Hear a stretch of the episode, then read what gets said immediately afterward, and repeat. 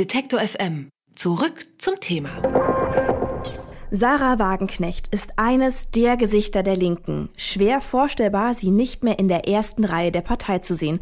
Und doch müssen wir uns an diesen Gedanken gewöhnen. Denn nachdem sie erst am Wochenende verkündete, sich aus der von ihr initiierten Bewegung Aufstehen zurückzuziehen, folgt direkt die nächste Nachricht. Sarah Wagenknecht wird zukünftig nicht mehr als Fraktionsvorsitzende kandidieren. Nachdem sie die politische Arbeit für mehrere Wochen aus gesundheitlichen Gründen ruhen lassen musste, wurden ihr in dieser Zeit Grenzen aufgezeigt aufgezeigt, die sie nicht mehr überschreiten möchte. Ein Schritt, den jeder nachvollziehen kann. Nur was bedeutet der Rückzug für die Linken? Darüber spreche ich mit Anna Lehmann. Sie ist Ressortleiterin für innenpolitische Themen bei der Taz und hat sich mit der Personalie Wagenknecht auseinandergesetzt. Hallo, Frau Lehmann. Schönen guten Tag. Ja, Sarah Wagenknecht ist eine Identifikationsfigur der Linken, die zukünftig fehlen wird. Wofür stand denn diese Frau in den letzten Jahren? Sicherlich nicht unmittelbar für Identifikation. Also sie hat ja viele Themen vertreten oder Positionen vertreten, mit denen sich die Partei nicht unbedingt identifizieren konnte. Beispiel Migrations- und Flüchtlingspolitik. Sie hat früh vom Gastrecht gesprochen. Sie äh, hat klargemacht, dass man natürlich nicht jeden aufnehmen könne und äh, dass Deutschland äh, seine Grenzen auch sichern müsse. Sie war eine jener, die sehr kritisch einem Einwanderungsgesetz gegenüber standen und stehen, äh, was bedeutet hätte, dass also oder wohl Menschen zum Zweck der Arbeitsaufnahme oder der Jobsuche nach Deutschland kommen. Also das sind alles äh, Sachen, äh, für die Sarah Wagenknecht ziemlich solitär in ihrer Partei stand, die die äh, Partei aber so nicht mitgetragen hat. Was bedeutet das jetzt für die Partei, wenn sie sich äh, aus der ersten Reihe zurückzieht? Das ist eine gute Frage, der die Partei gerade auch selber nachgeht. Wir sind am Tag 1 nach Rücktrittsankündigung. Ich komme gerade aus der Fraktionssitzung.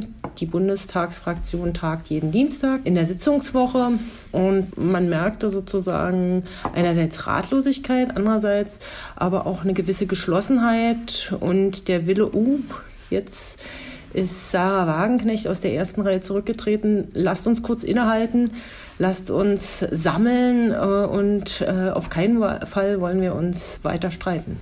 Es ist ja auch noch ein bisschen Zeit. Äh, bis zum Herbst, wenn ihre Amtszeit endet, möchte Sarah Wagenknecht Vorsitzende bleiben. Und sie wird auch noch im Europawahlkampf die Linken unterstützen.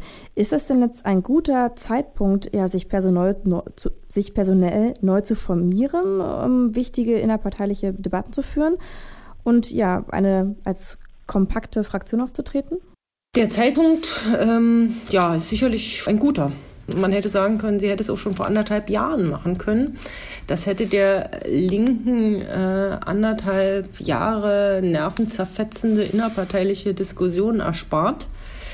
Dass sie es jetzt macht, hat ja auch mit ihrer Krankheit zu tun. Sie äh, war zwei Monate in Saarbrücken, hatte dort Zeit nachzudenken, hatte dort Zeit, äh, sich zu sammeln. Und jetzt hat sie gesagt, sie wird nicht wieder antreten, aber sie äh, tritt auch nicht sofort zurück, sondern äh, sie bringt ihre Arbeit zu Ende. Das heißt, äh, sie wird vor allen Dingen in den Wahlkämpfen äh, gebraucht, erstmal für die Europawahl, die ja am 26. Mai stattfindet. Und bis zum 26. Mai, äh, so die Parole von Co-Fraktionschef Dietmar Bartsch, passiert auch erstmal gar nichts. Aber in der Zeit werden, werden natürlich alle möglichen Köpfe rauchen und äh, die Räder gedreht. Wer ersetzt sie denn dann? Und ob sie dann tatsächlich noch bis zum Herbst zur Verfügung steht als äh, Co-Fraktionschefin, das steht noch in den Sternen. Also das wird zum einen von ihrem äh, von ihrer Gesundheit abhängen und zum anderen wird es davon abhängen, wie schnell man einen Ersatz für sie findet. Als sich äh, Gregor Gysi ähm, ja, zurückgezogen hat, äh, ist ja dieses Hufeisenprinzip eingetreten. Ähm, zwei Flügel der Partei an der Spitze, dies sollte die Partei befrieden. Ähm, kann man das schon abschätzen, wer die neue Frau an der Doppelspitze wird oder ist wirklich alles offen? Ich würde sagen, äh, es ist alles offen. Es ist auch nicht so sicher, ob dieses Hufeisen, de facto äh, gibt es das ja nicht mehr. Es gibt sozusagen, also das Lagen, Wagenknecht-Lager, äh, das bröckelte ja schon die ganze Zeit. Es wird weiter bröckeln. Ähm, ich weiß noch nicht, ob es stimmt, aber so wie es äh, die Bild meldet, dass äh, Sivim Dadelen, die Vertraute Sarah Wagenknechts und äh, Fraktionsvize ebenfalls aufhören wird, selbst äh, wenn sie es jetzt nicht angekündigt haben sollte, ich glaube, dass es stimmt, dann würde sie auch in dieser Position nicht mehr wiedergewählt. Sie hat zu wenig Rückhalt mittlerweile in der Fraktion. Das heißt, ähm, und äh, ja, dann muss man gucken, also wer, ob es äh, darauf hinausläuft, dass Dietmar Bartsch einfach nur ergänzt wird mit einer Frau aus dem linken Lager. Da fällt mir und da fällt auch der Fraktion mittlerweile zum, äh, zum jetzigen Zeitpunkt noch keiner ein. Keine ein.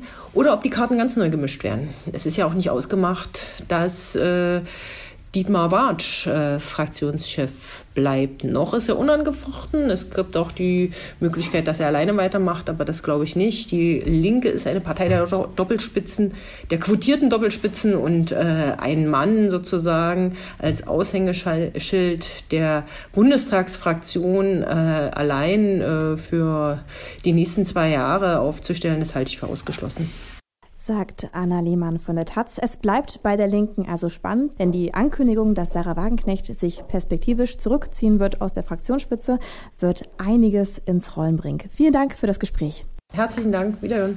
Sie wollen mehr Detektor FM hören? Dann richten Sie doch einen Dauerauftrag für die alternative Rundfunkgebühr ein. Alle notwendigen Infos gibt es unter detektor.fm/danke.